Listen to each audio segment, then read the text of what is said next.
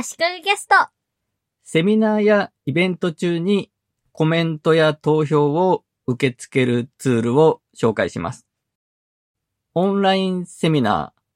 オフラインでのリアルなセミナー、両方で役立つはずです。セミナー中に来場者の人にスマホで質問を送ってもらったり、アンケートに答えてもらったり、選択式の投票に答えてもらって、その結果をすぐにグラフで画面に映したりできるツールです。スライドというツールを知っていたんですが、最近メンティメーターという別のツールの存在を知りました。スライドは SLIDO でスライドです。最後が E じゃなくて O なんですね。まあ、Google フォームなどのフォームでもセミナー中に質問とかアンケートとかは受け付けられると思うんですが、これらのツールはセミナー中に使うことを前提とした特化したものになっています。質問や投票をする来場者の人が簡単にささっとできるように考えられていますし、セミナーをやる側の人の管理画面や結果発表画面もリアルタイムでセミナーで使うことを前提としたわかりやすく表示の見た目も考えられたものになっています。スライドもメンティメーターも専用アプリのインストールやユーザー登録などは必要ありません。ブラウザーでアクセスすればいいんですが、そのセミナー専用の QR コードを来場者に読み取ってもらうという手もあるんですが、大きな会場のセミナーだとスクリーンに QR コードを映しても遠い席とか斜めの席からだと読み取りづらかったりすることもあると思います。そこでスライドもメンティメーターも文字数少なめの簡単な URL になっていて、そこにアクセスした後で、そのセミナーに割り当てられた8桁くらいの数字を入力することで使い始められるように工夫されています。ユーザー登録などは必要ないですし、匿名で名前を入れずに質問することができます。セミナー中に何度でも質問を簡単に送ることができます。名前を入れて質問することもできます。Zoom のオンラインセミナーの機能など、オンラインセミナーの場合は、そのツール自体が質問やアンケートの機能を持ってたりはしますね。なので、特にオフラインでの、リアルでのイベントの時に威力を発揮するツールなんだと思います。コロナ前にリアルのセミナーでスライドを使って質問を受けながら進行しているのを最初に見た時にはすごく新しい便利だと興奮しましたね。その時の印象でスライドは画面はすごくシンプルで質問などのメッセージを受け付けるのがメインのツールだと勝手に思い込んでいました。メンティメーターの存在を知って、メンティメーターは投票結果のグラフが棒グラフだけじゃなくて円グラフとかいろんな種類が選べたり、画像を貼り込むことができたり、クイズ機能があったりと、スライドより高機能なんだなと感じたんですね。でも、そこで改めてスライドを使ってみたところ、クイズ機能もありましたし、それなりに高機能だということが分かりました。まあ、明らかにスライドとメンティメーターは競合するツールなので、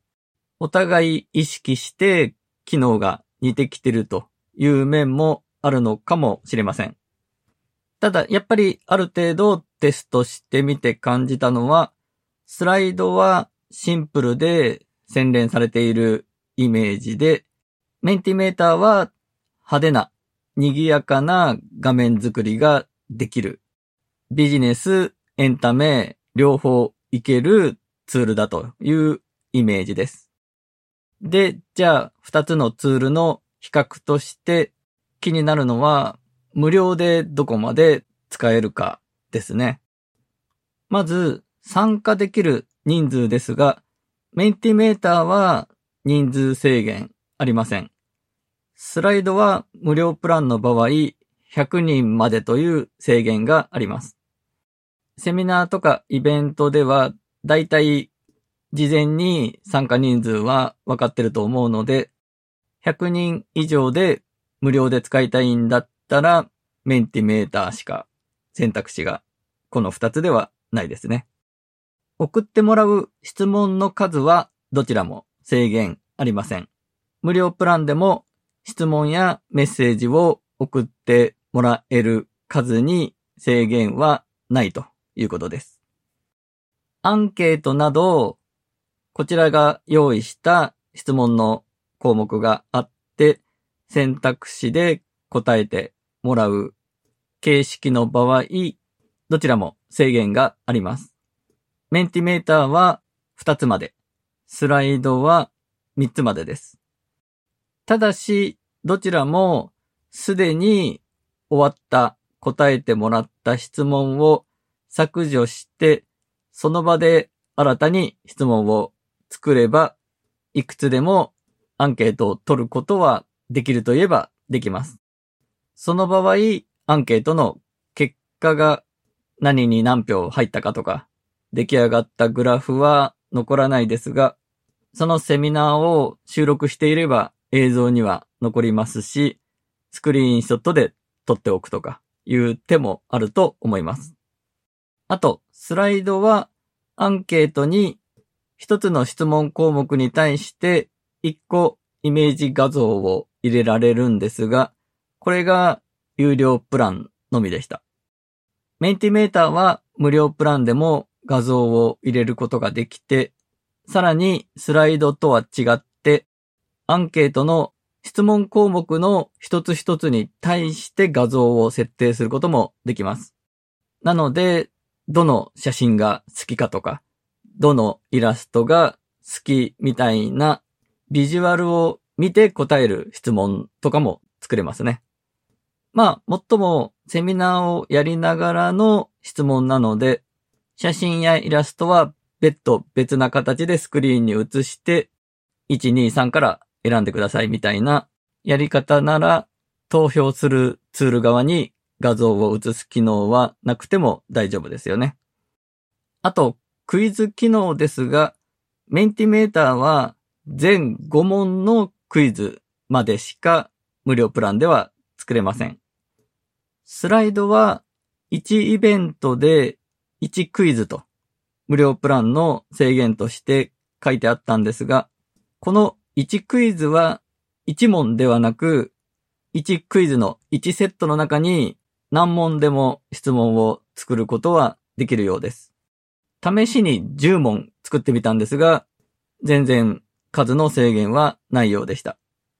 このクイズ機能がスライドもメンティメーターもよくできていて面白いなと思いました。